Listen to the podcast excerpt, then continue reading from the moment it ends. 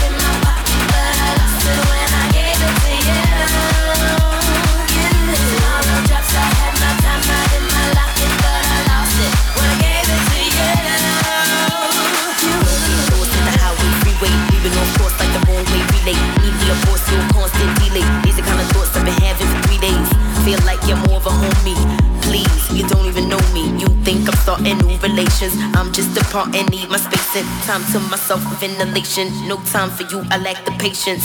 And you like, girl, how you do that? My attitude is, but you already knew that. And since we can't get along, I think we should both move on.